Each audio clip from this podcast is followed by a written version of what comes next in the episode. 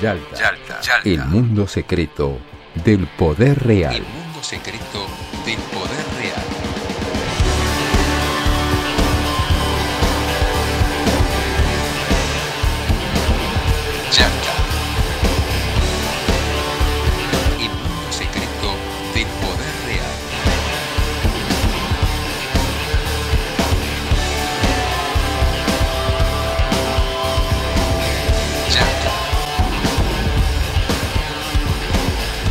Hola a todos, hola a todas. Aquí les habla Marcelo Brignoni, que junto a Martín Piqué y Facundo Cardoso llevamos adelante el podcast Yaltas. Este es el capítulo número 7. ¿Cómo le va, Martín Piqué? ¿Qué dice usted? ¿Cómo andas, Marcelo? ¿Qué tal, Facundo? Aquí estamos. Yalta, digo, ustedes ya lo saben, pero el público se renueva, dice alguien por allí, una persona que no se renueva precisamente. Bueno, fue el nombre, es el nombre de aquella conferencia que tuvo lugar en el año 1944 en la localidad de Yalta, de allí viene la denominación, en la península de Crimea, en el Palacio de Livadia. Dato fundamental, sobre alfombras persas se juntaron tres estadistas que estaban rediseñando el mundo que iba a sobrevenir después de la derro- derrota de la Alemania nazi y del Japón imperial. Ellos eran, obviamente, el anfitrión Joseph Stalin, también eh, Franklin Delano Roosevelt, el presidente de los Estados Unidos, y Winston Churchill por eh, Gran Bretaña. Nosotros entendemos la política, la política internacional como política situada.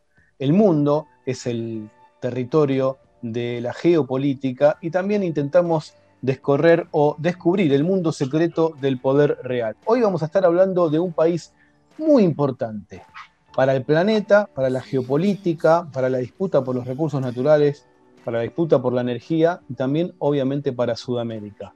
¿No es así, Facundo Cardoso? Exactamente, Martín. ¿Cómo les va? ¿Cómo va Marcelo? Hoy nos vamos a abocar, como dice el título de este podcast, en ese oscuro eh, e intrigante objeto de deseo, de sobre todo una potencia, ¿no? Y este, de puja y de intereses, que es la República Bolivariana de Venezuela, que la semana pasada, el 6 de diciembre para ser más exacto, llevó a cabo elecciones parlamentarias para renovar la Asamblea Nacional. Este es un tema que ahora vamos a desarrollar, cómo es el complejo electoral eh, eh, venezolano, cuál es el resultado de estas elecciones y cuáles son los pasos a seguir y qué posiciones ha tomado la región, eh, los países cercanos, algunos no muy amistosos geográficamente y otros también este, más amistosos con respecto a lo que es el gobierno del chavismo que ya lleva eh, más de dos décadas. Y también, obviamente, esa puja que provoca Venezuela en otros continentes, como el continente europeo, pero también el continente asiático. Yalta, el mundo secreto del poder real. Eres un burro, Mr. Danger. Para decírtelo en mi mal inglés, en mi bad English, you are a donkey, Mr. Danger. You are a donkey.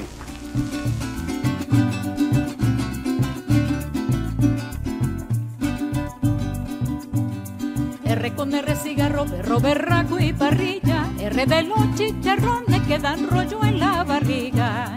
R con R Sí, cigarro, Facundo, bueno, vos muy bien lo señalabas. Este, tal vez este último 6 de diciembre se lo pueda poner como, como la parte última de un proceso largo eh, o como el inicio de una reconstrucción. Da la impresión que ha habido una, una renovación y ha habido una- un relanzamiento del gobierno bolivariano que ha logrado este, llevar adelante este proceso que culminó con las elecciones. Me da una historia que viene desde bastante lejos, Martín, ¿no? Así es, cuando hablamos de la República Bolivariana de Venezuela, los que hemos tenido la suerte de visitar ese país en los últimos 15 años, hemos escuchado sin duda una frase y es la alusión al país, a Venezuela, como un sultanato petrolero. Este país era un sultanato petrolero que no distribuía esa riqueza, escuchábamos en algún momento, y efectivamente la historia del chavismo tiene que ver, está íntimamente ligada a la resistencia popular, al malestar que generó la irrupción del neoliberalismo en un país que en la posguerra había vivido, si se quiere, relativamente estable políticamente, pero en el año 1989 se produce un estallido popular, uno de los estallidos populares más violentos que ha vivido Sudamérica en el siglo XX, me refiero al Caracazo, que tenía que ver justamente con el principal activo de Venezuela, por eso del sultanato petrolero, y es el petróleo y PDVSA, Petróleos de Venezuela. Había en el marco del gobierno de Carlos Andrés Pérez quizás un intento claramente de empezar a pensar en un proceso de privatización. La resistencia popular espontánea quizás en ese 1989, en ese estallido, tuvo después, tres años más tarde, una rebelión ya mucho más organizada, en algo que para la política argentina posterior a 1983 es difícil de entender y de hecho abrió muchas confusiones y muchos malentendidos, que es un entente o una organización, una rebelión cívico-militar. El 4 de febrero de 1992 se levantaron los militares nacionalistas contra los intentos liberales, neoliberales, privatizadores que querían entregar el patrimonio público y sobre todo la gran riqueza venezolana que es el petróleo y el gas, pero sobre todo el petróleo, y de aquel momento quedó instalada para siempre en la memoria popular una frase que fue me rindo por ahora, uno puede asociarla quizás con la historia me absolverá de Fidel Castro, cuando intenta el asalto del cuartel Moncada, me rindo por ahora fue la frase con la que Hugo Chávez Frías decidió circunstancialmente, temporalmente rendirse cuando la rebelión fracasa y fue preso, pero fue transmitido de manera magistral, además en vivo por televisión, y desde entonces se convirtió como en la gran esperanza outsider del sistema político venezolano.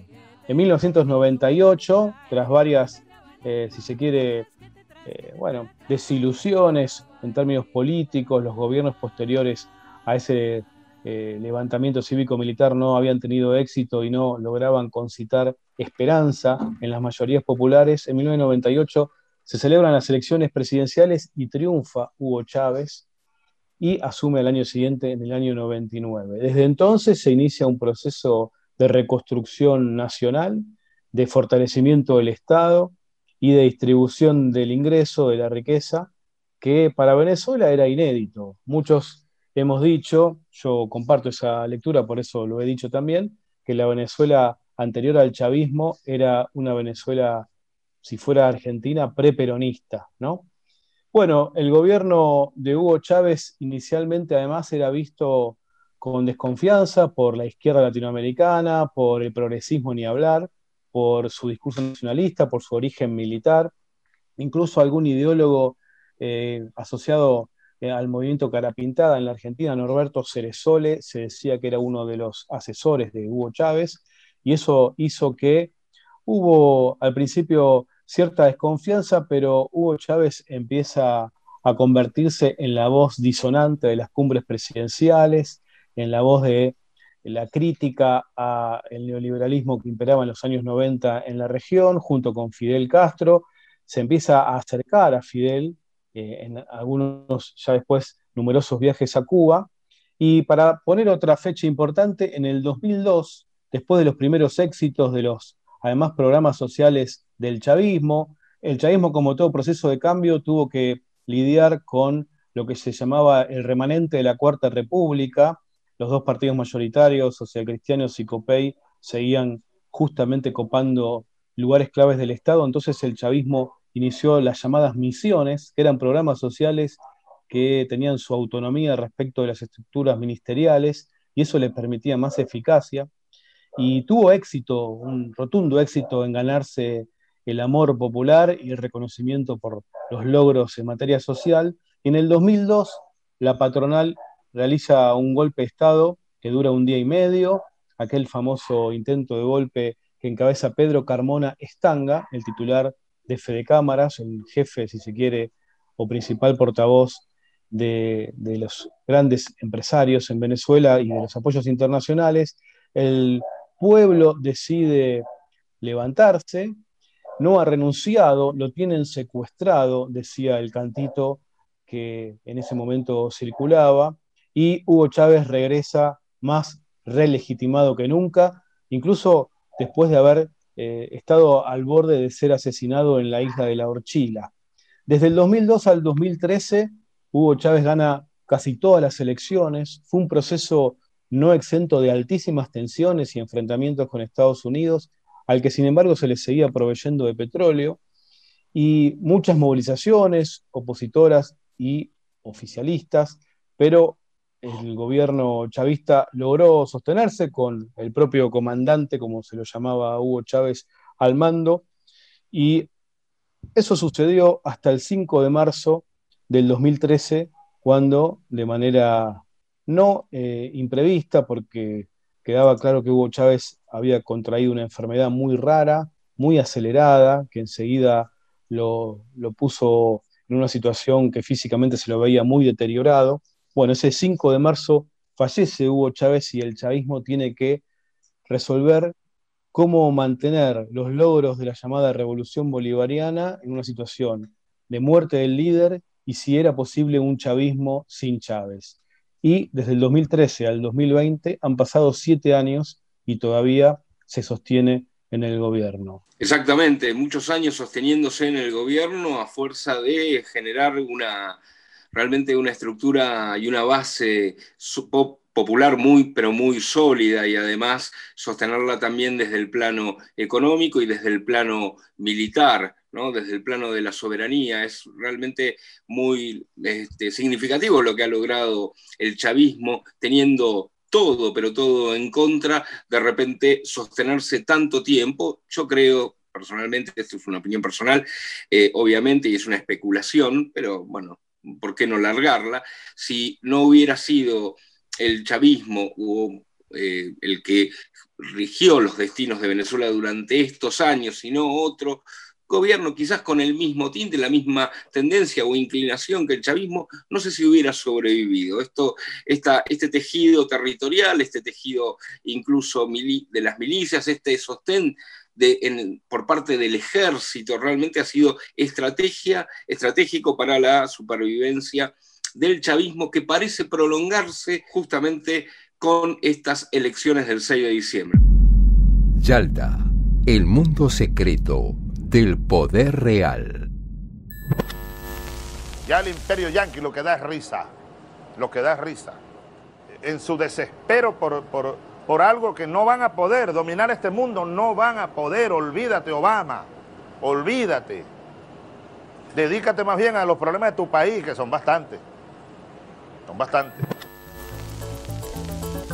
Somos los empobrecidos, los obreros, los del barrio, los que hacen los edificios, pero viven en los ranchos. Somos los esclavizados, primos, parientes, compadres, los tiernos, los relegados, los míos, caen culpables. Nosotros somos los pobres, todos nosotros Nos hablamos y escuchamos de la miseria de la gente. Nosotros somos la clase asaltada desde siempre, entre dolores y sueños. Sí, además, muy bien lo señalaba Martín eh, aquel golpe de Estado, que me parece que fue una cosa que fue claramente el intento de golpe de Estado este, contra Hugo Chávez, este, fue un, quiebre muy marcado eh, y significó una relegitimación del chavismo y del liderazgo de Chávez muy pronunciada, y que inclusive paradojalmente se dio el mismo día, un 11 de abril, de lo que había sido el primer gran acto internacional del primer Chávez, allá por el 2002, en la tercera cumbre de las Américas, eh, en Quebec, Canadá, cuando en absoluta soledad Chávez denunció que el formato de, este nuevo modelo neoliberal globalizador eh, solamente podía trasladar este, hambre y exclusión a los pueblos latinoamericanos. Y ahí se empieza a construir la base de lo que después, algunos años después, en 2005, en Argentina, termina siendo el no al ALCA y la puesta en marcha de un proceso de consolidación del populismo latinoamericano que llegaría después a dos instancias institucionales inéditas en América Latina del siglo XX, que recién pudieron concretarse en el siglo XXI, que fueron la constitución de la Unión de Naciones Suramericanas y después de la CELAC, la, Comisión de, la, Cumbre de Estados Latinoamericanos y del Caribe, que nucleaba por primera vez a dos organizaciones que tenían a todos los países de la región latinoamericana sin participación de Estados Unidos y que básicamente estaban concebidas en la negación del concepto hemisférico sobre el que Estados Unidos había construido su hegemonía desde aquella tarde sangrienta del 48 en Bogotá, cuando puso en marcha su Ministerio de Colonias, habitualmente llamado Organización de Estados Americanos, este, inclusive con la muerte de, de Jorge Eliezer Gaitán, que todo indicaba que iba a ser el próximo presidente electo de Colombia y que digamos, fue asesinado por su oposición a la constitución de la OEA. Ahí se inicia el proceso que después lleva a la guerra civil colombiana, que llega a nuestro día, y, y, en realidad un tema que me parece que también no está del todo caracterizado, esto que planteaba también Martín del Sultanato Petrolero, eh, cuando se produce el armado de PDVSA, mucha gente cree que Petróleos de Venezuela Sociedad Anónima, una empresa estatal que administra todas las reservas petroleras de Venezuela, que por la propia Organización de Países Exportadores de Petróleo está reconocida como la reserva mundial número uno de todos los países que tienen reserva petrolera. Eh, el Estado de Venezuela siempre tuvo una participación muy activa en la discusión y la organización internacional de aquellos países vinculados a la producción petrolera. De hecho, Venezuela junto con Irak son los fundadores de la Organización de Países Exportadores de Petróleo de la OPEC. Y en aquella década del 70, eh, eh, cuando Estados Unidos estaba en una situación absolutamente complicada desde el punto de vista geopolítico, y decide, entre otras cosas, el presidente Nixon, en instancia, digamos, un consejo que le da por aquel entonces Henry Kissinger, digamos, descomprimir y negar la existencia y la continuidad del patrón oro que había dado origen al dólar americano como moneda de cambio mundial a partir de la constitución del FMI en el 46, y de, se plantea ahí la prohibición de que las empresas exportadoras este, privadas norteamericanas de petróleo puedan exportar el petróleo que Estados Unidos necesita para mantener su situación energética. Y la constitución de PDVSA como empresa estatal venezolana, que tiene inclusive una empresa subsidiaria en Estados Unidos de aquellos tiempos, Citgo, y que tiene sus principales refinerías de petróleo pesado en territorio norteamericano, en el estado de Luisiana y en el estado de Texas, tiene que ver con aquella discusión y con aquella necesidad de Estados Unidos. Sobre esta situación, Chávez le da otro carácter y otra característica a, PDVSA, la pone al servicio de un desarrollo de regalías este, y de redistribución del ingreso que produce lo que se llaman en, Venezuela habitualmente las misiones, que se encargan de construir viviendas, de llevar adelante una serie de planes y de inclusive, promover este, planes de alimentación, planes de autocultivo, planes de construcción de vivienda, todo sobre el formato de PDVSA, y todo eso termina un poco este, planteándose como condicionante que Chávez permanentemente tensa la relación con Estados Unidos, pero nunca termina de romper la relación con Estados Unidos, a tal punto que aún en los momentos de mayor conflictividad,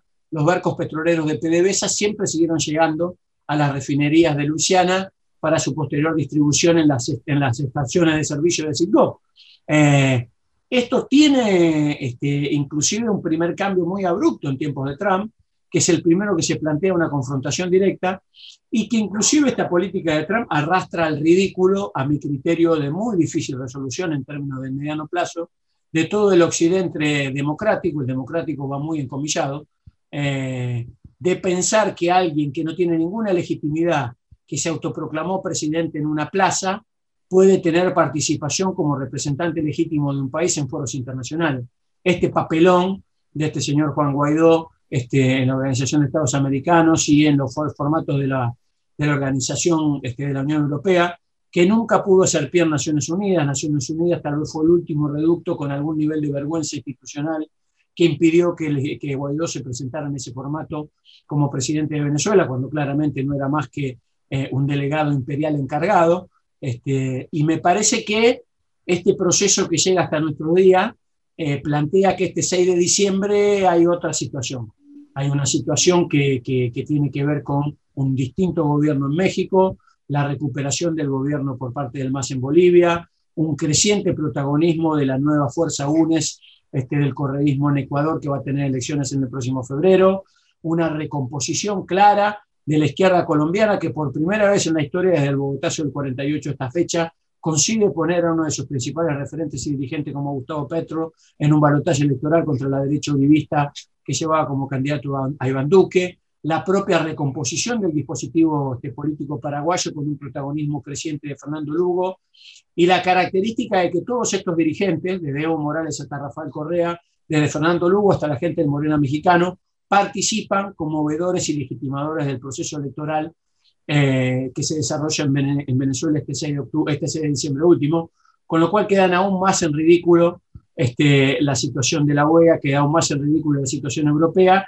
Y bueno, esta necesidad de ser políticamente correcto también arrastra al, ridículo algunos gobiernos que por ahí, digamos, no terminan de entender que esta hipótesis del Grupo de Lima, muy bien llamado por el canciller Arreaza en estos días el Grupo de Narnia, en virtud de que sus fundadores ya forman parte del pasado de la política de sus países, eh, me parece que ahora empieza otra etapa, que es la etapa de falta de legitimidad de estas instituciones multilaterales, que como bien señalaron el canciller ruso Lavrov en una conferencia muy notoria que de hace algunos días, terminan siendo este multilateralismo residual solamente la máscara de, un, de una decadencia unipolar de Estados Unidos que ya no tiene demasiado sentido como estrategia de influencia internacional.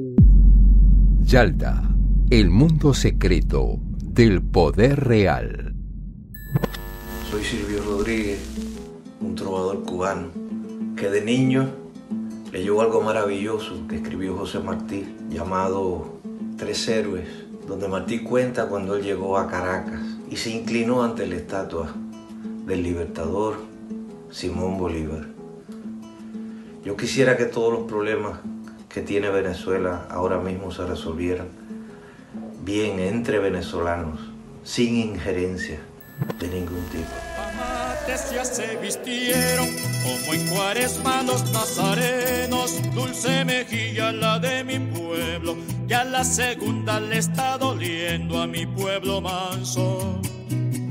Mi manso pueblo vuelve a tu canto de turupial, llena de gritos el cardonal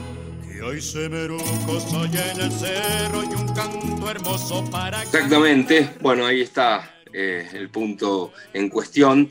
Más allá de este plano de decadencia, todavía Estados Unidos sigue manteniendo gravitación y sobre todo en nuestra región. Eh, venimos de cuatro años de Donald Trump, como bien dijiste Marcelo, después de mucho tiempo este, la, la administración estadounidense se eh, planteó la necesidad, eh, aparentemente, de una acción directa, más allá de las eh, cosas que hemos vivido en nuestra región en décadas anteriores. Lo dijo de Delcy Rodríguez, ¿no? Eh, detrás del golpe ya no está Estados Unidos, está delante de él. Esto tiene que ver también con el perfil de los que estaban en la administración. No solo mente con Donald Trump, eligió este, Donald Trump un personaje, una persona en realidad, eh, muy, muy singular, para, justamente le dio el título dentro del Consejo de Seguridad para asuntos de Venezuela, que es Elliot Abrams, que surgió en el año 81 con lo que se llamó la masacre del Mazote en El Salvador. Para muchos el mayor genocidio cometido en la región. ¿no? Fue como subsecretario del Departamento de Estado. Luego, por algunas filtraciones que tuvo el secretario de Estado, logró Elliot Abrams erigirse finalmente en ese, en ese puesto. Es un muchacho con suerte o con mucha inteligencia.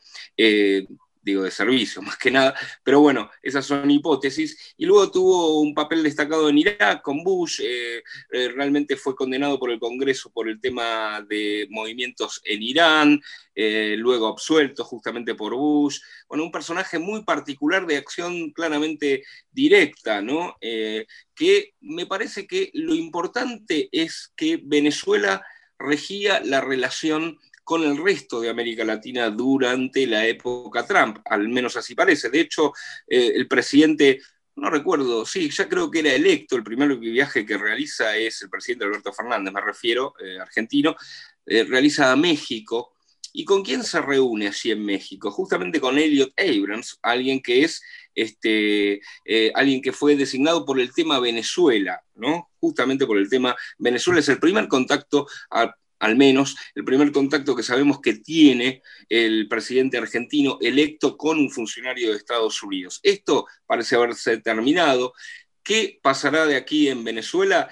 Todos suponemos que la influencia va a seguir, quizás de alguna manera más sofisticada, como bien decía en algún otro podcast Marcelo, yo creo que con bastante simulacro, no con una acción directa, sino con esta noción de simulacro, esta simulación de democracia, corrección política, ONGs, y, bueno, toda una cosa que intenta con eh, influir quizás en la opinión pública. Va a haber un intento de esto, vamos a ver cómo sigue la cuestión con Anthony Blinken, que va a ser el nuevo secretario de Estado, todo indica eso.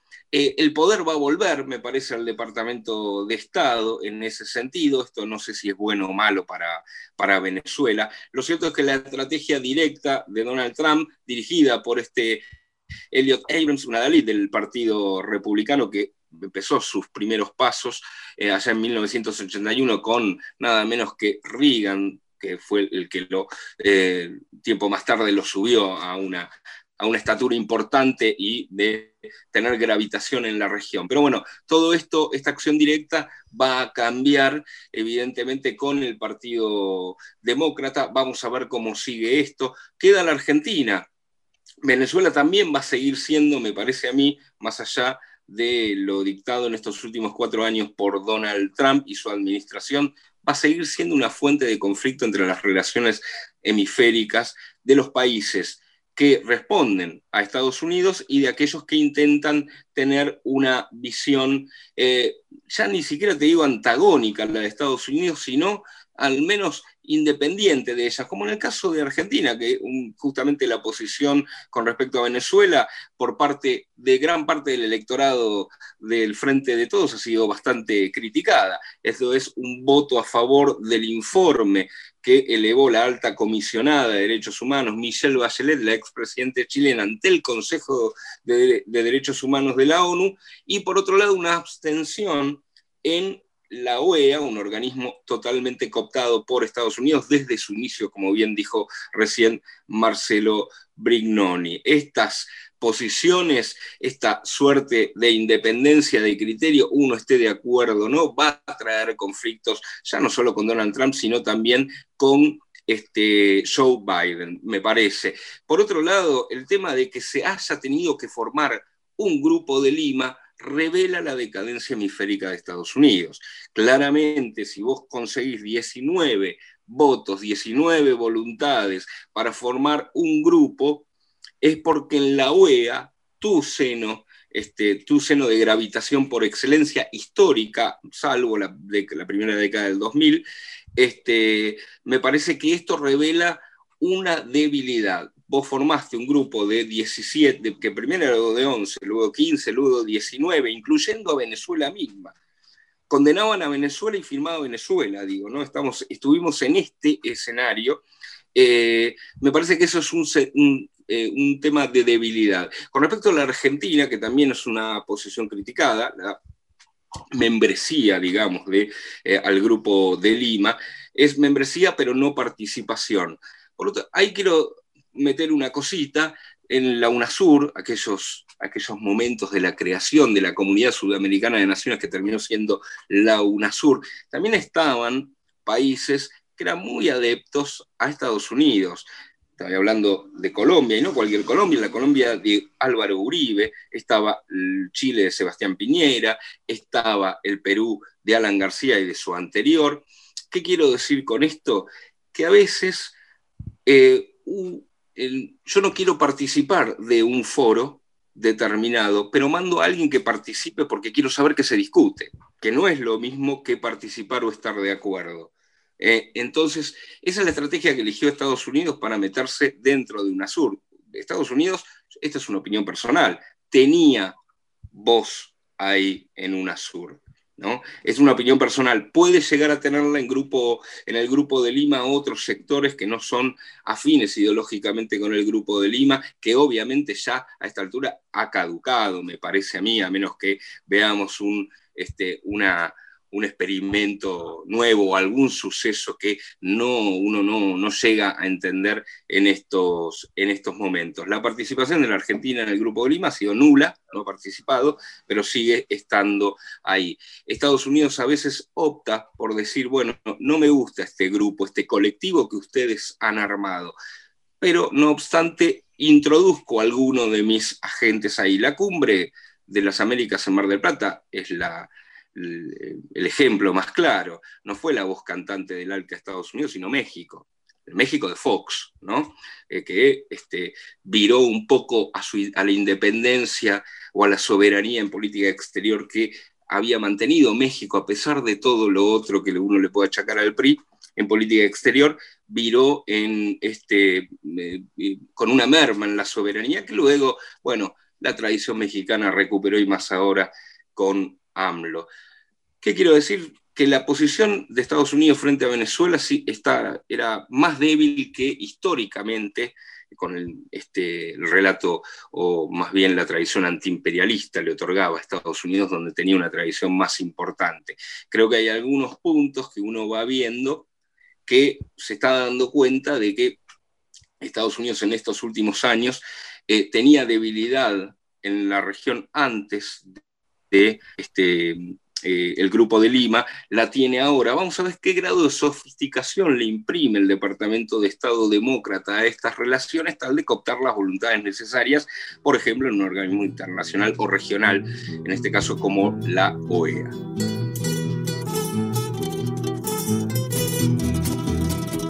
Yalta.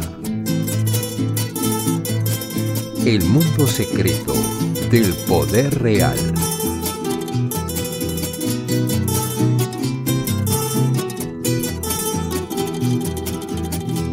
Lagrimiar de las cumaraguas está cubriendo toda mi tierra. Piden la vida y le dan un siglo, pero con tal que no. Si hablamos de Venezuela, también tenemos que entender que es un campo de batalla, es un campo de batalla planetario, donde al mismo tiempo que se mantienen las formas institucionales y la disputa política se expresa en elecciones entre la oposición y el chavismo, la oposición después dirime a través de sus distintas herramientas electorales a distintas, las distintas coaliciones que intentaron formar, etcétera, quién es el liderazgo que sintetiza esa confrontación con el chavismo, pero en simultáneo a este proceso, en los últimos años, en los últimos más de 20, 25 años, Venezuela ha vivido una guerra, no voy a decir de baja intensidad, porque no ha sido de baja intensidad, ha sido de alta intensidad, lo que sí como decía Juan Domingo Perón, no ha sido una guerra civil abierta, pero ha faltado poco. El nivel de este, virulencia de las posiciones enfrentadas y los intentos de la oposición han ido alternativamente variando desde el golpe de Estado tradicional del 2002, el boicot de todo el aparato productivo y el intento de inutilizar la vida económica venezolana paralizando PDVSA y tomando las instalaciones, también han intentado una suerte de insurrección, la vía insurreccional, a través de la llamada guarimba, que son formas de protesta callejera al estilo Medio Oriente, las primaveras árabes, etc. Para lo cual hay este, especialistas de inteligencia del mundo occidental que son muy hábiles organizando este tipo de estrategias. Y también ha llegado a situaciones para entender la dificultad que ha tenido el chavismo para mantener el funcionamiento mínimo del Estado. Porque si pensamos, por ejemplo, que alrededor de, no alrededor de, 31 toneladas de oro del Banco Central de Venezuela están en el Banco de Inglaterra y han sido decomisados porque consideran que el gobierno de Nicolás Maduro no es un gobierno legítimo. Y obviamente que bueno, el Estado venezolano quiere utilizar esos recursos en momentos de pandemia, por ejemplo, desde el gobierno venezolano se planteó que necesitaban esos recursos para poder este, financiar políticas para impedir la propagación del coronavirus en Venezuela. Otro tema no muy conocido en el resto de Sudamérica es cuál es la realidad sanitaria de Venezuela después de, bueno, declarada la pandemia en todo el mundo. Los números que informa Venezuela son mucho mejores que el resto del subcontinente. Y para entender esta forma em, contradictoria, esta eh, batalla política que también se dirime de otras formas, también desde los operativos comandos, los desembarcos en el lago de Maracaibo o cerca de Caracas, etcétera, acciones de inteligencia y de contrainteligencia permanentes y armadas, basta con decir que quizás el episodio fundamental para lo que es nuestra región, Sudamérica, es inédito de los últimos años. Hablaba eh, el amigo Marcelo hace un rato del asesinato de Jorge Leiser Gaitán y nos encontramos con que en Venezuela el sábado, fue un sábado 4 de agosto del 2018 cuando el gobierno estaba organizando y realizando la conmemoración por los 81 años de la creación de la Guardia Nacional Bolivariana en el marco de la Avenida Bolívar, en el Paseo de los Próceres, que es un lugar muy importante para bueno, lo que son los festejos patrios en Venezuela, los festejos de los resultados deportivos, etc., se produjo un magnicidio, no fue finalmente exitoso, por suerte, este intento de magnicidio. Algunos lo han llamado como Operación Yunque Martillo, que a través de drones cargados con explosivos intentaron asesinar a Nicolás Maduro. Y además se pudo ver en tiempo real, se pudo ver la transmisión televisiva, era de televisión nacional venezolana que estaba transmitiendo en vivo un acto como si aquí se realizara un acto por el 25 de mayo en la Plaza de Mayo o en la 9 de julio e intentaran asesinar al presidente de Argentina. Digo, a veces se silencia hasta qué punto ha llegado la confrontación en Venezuela, que hace mucho que en nuestros países no se habla de un magnicidio o de un intento de magnicidio, que además fue transmitido de manera, como lo dije recién, en directo por la televisión y fue visto con con la angustia y la espectacularidad que todas esas escenas tuvieron. Quiero decir, para cerrar esta parte de mi intervención, que no cualquiera puede organizar un magnicidio, sea exitoso o finalmente sea frustrado por X razones, en este caso con drones a distancia, para asesinar a un presidente. No, no lo puede organizar cuatro loquitos o un, un tipo sacado, no tiene el know-how, el expertise, la logística, el secretismo y la tecnología para poder realizarlo. Así que es evidente, más allá de que lo resalte, que hay actores estatales, extrarregionales, que están jugando además una batalla por los recursos de Venezuela y por la influencia geopolítica que tiene Venezuela en nuestra región y que queda claro que con episodios como el de ese sábado de 2018, en el que casi pierde la vida Nicolás Maduro, bueno, estuvieron allí tanto defendiendo al gobierno bolivariano y la vida de su presidente como intentando acabar con, justamente, justamente con ese liderazgo. ¿No es así, Marcelo? Sí, en realidad, como, como muy bien señala Martín, a mí me parece que hay un punto central que yo creo que gran parte de la supervivencia del chavismo todos estos años, como vos muy bien señalaba, se basa en una, en una convicción profunda de que no hay nada que esperar del discurso democrático occidental y que más allá del discurso bien intencionado, en la práctica termina representando los intereses de las empresas que habitualmente conducen esos gobiernos. Y por otro lado, me parece que la otra cuestión es entender que no hay manera de plantearse una democracia europea en América Latina en tanto y en cuanto la voracidad imperial de Estados Unidos obliga a una conjunción cívico-militar imprescindible para defender los procesos populares. Esto es así en Sudamérica desde hace 60 años y suponer que Sudamérica puede tener un modelo democrático de alternancia europea, escandinava, es un acto de candidez para que el dirigente popular que se plantee.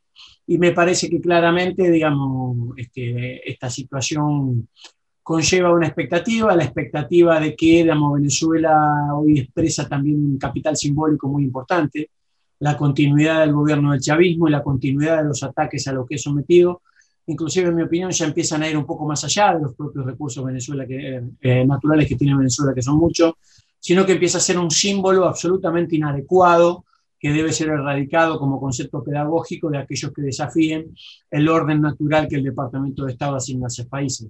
Este, a mí me parece que de todas maneras estamos en un tiempo claramente de disputa. Eh, nosotros venimos diciendo hace mucho que no está claro ni definido el destino de América Latina que, es un destino en conflicto, en tensión, en confrontación, y me parece que empieza a haber un, reverdecer del proceso popular en la región, sobre todo a partir de que me parece que hay un dato que tal vez sea el dato más elocuente y, esperanzador de nuestra región, a diferencia de otros lugares del mundo, que las alternativas neoliberales de ajuste perpetuo, que en otros países pueden ser implementadas en el largo plazo por la vía electoral democrática, en esta región del mundo, la memoria popular indica que digamos, los tiempos donde los trabajadores y los sectores populares la pasaron bien implican una memoria histórica que hace que esta situación de deterioro permanente, eh, de este ajuste permanente en el tiempo, no tenga posibilidad de legitimarse. De hecho, la propia situación de Argentina, donde un proceso de ajuste neoliberal brutal como el de Macri, este, con una campaña electoral que se financió con 40 mil millones de dólares, algo absolutamente inédito en la historia de América Latina, eh, no pudo evitar que una fuerza política volviera al gobierno. Así que bueno, eh, me parece que, Venezuela tiene mucho para adelante. Eh, digamos, gran parte de la respuesta al futuro de Venezuela está en la consolidación de su proceso histórico de muchos años a esta parte. Y de mi parte, con esto me estoy despidiendo. Eh, Martín Piqué, este, lo escuchamos atentamente. Me vienen a la mente algunas preguntas a partir de esto que estamos compartiendo sobre la situación en Venezuela. Uno puede pensar en la política exterior de México, una política exterior muy elogiada, con eh, bastante autonomía, a pesar de estar tan lejos de Dios y tan cerca de Estados Unidos, según dice la frase, en cuestiones de migraciones, de relación económica con, y complementariedad con Estados Unidos, eh, Andrés Manuel López Obrador ha sido muy prudente, incluso en la relación con, Donald Trump. Pero sin embargo, en temas muy sensibles para América Latina, México ha sostenido políticas de principios muy importantes, desde el refugio de Evo Morales hasta sus pronunciamientos sobre Venezuela. Mi pregunta, que lo dejo planteado como interrogante, es ¿hasta qué punto un país hiperendeudado como lo es la Argentina, tiene la posibilidad de tener esas mismas posiciones de soberanía o no. O quizás es un planteo eh, o una excusa o un argumento dado para encontrar formas de asimilación acrítica o de neutralidad activa, como quizás se podría definir. Me pregunto si Estados Unidos eh, sigue claramente con el gobierno de Biden intentando utilizar como factor extorsivo la acción del Fondo Monetario Internacional y una de las variables de sometimiento o de negociación con los países que están en situación vulnerable como Argentina es Venezuela. Preguntas que dejo lanzadas al viento y le paso la posta a Facundo Cardoso. Bueno, hasta aquí esas preguntas son las que se van a tener que contestar en el, en el futuro. Obviamente a nadie se le puede escapar, sobre todo con la venida, me parece, del Partido Demócrata, más vinculado quizás a fondos de inversión, a circulación de, dinero, que este, bueno, esa, esa ese condicionamiento que tiene la Argentina desde que asumió, antes de que asumiera, obviamente, con la eh, Alberto Fernández, lo sigue teniendo ahora en este acuerdo con el FMI y el poderoso miembro del board del FMI que tiene la mayor parte de las acciones, que es Estados Unidos, que es poca, pero sirve para trabar cualquier negociación. Esta es la diferencia capital. Por otro lado, yo me voy con la pregunta. Están diciendo, volviendo a las elecciones del 6 de diciembre, que hubo una baja participación con respecto a el electorado inscrito para, para votar. Pero para lo que es tradicionalmente los números de una elección, Facundo, eh, es una participación eh, en circunstancias excepcionales también, ¿no? De pandemia, ¿no? Exacto. ¿Qué pasará el año que viene sin pandemia y con una oposición cada vez más conformada, que aunque dividida, está bregando por ejercer la oposición en el plano electoral? Porque esta es la incógnita. ¿Qué pasará con la estrategia de Estados Unidos? Porque si hay una oposición mayoritaria que brega por participar como oposición furibunda tal vez, lo que vos quieras.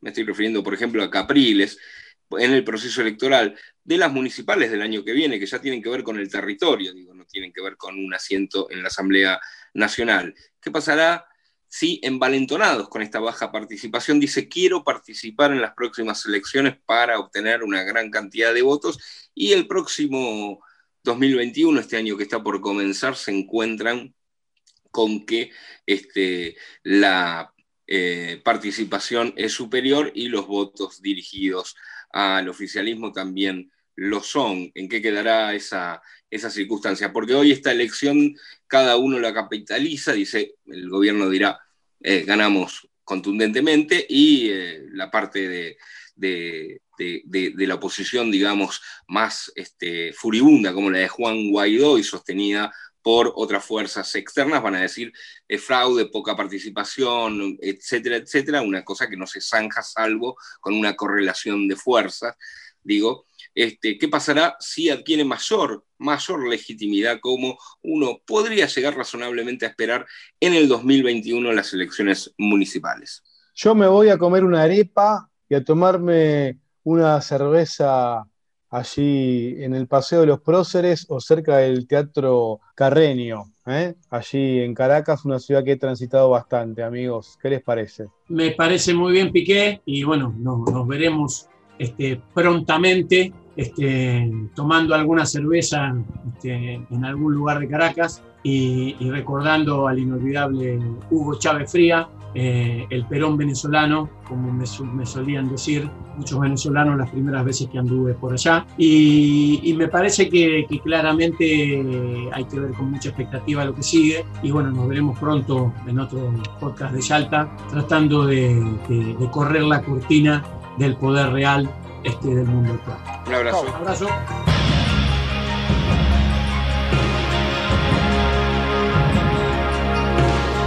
Yalta, corremos la cortina del poder real.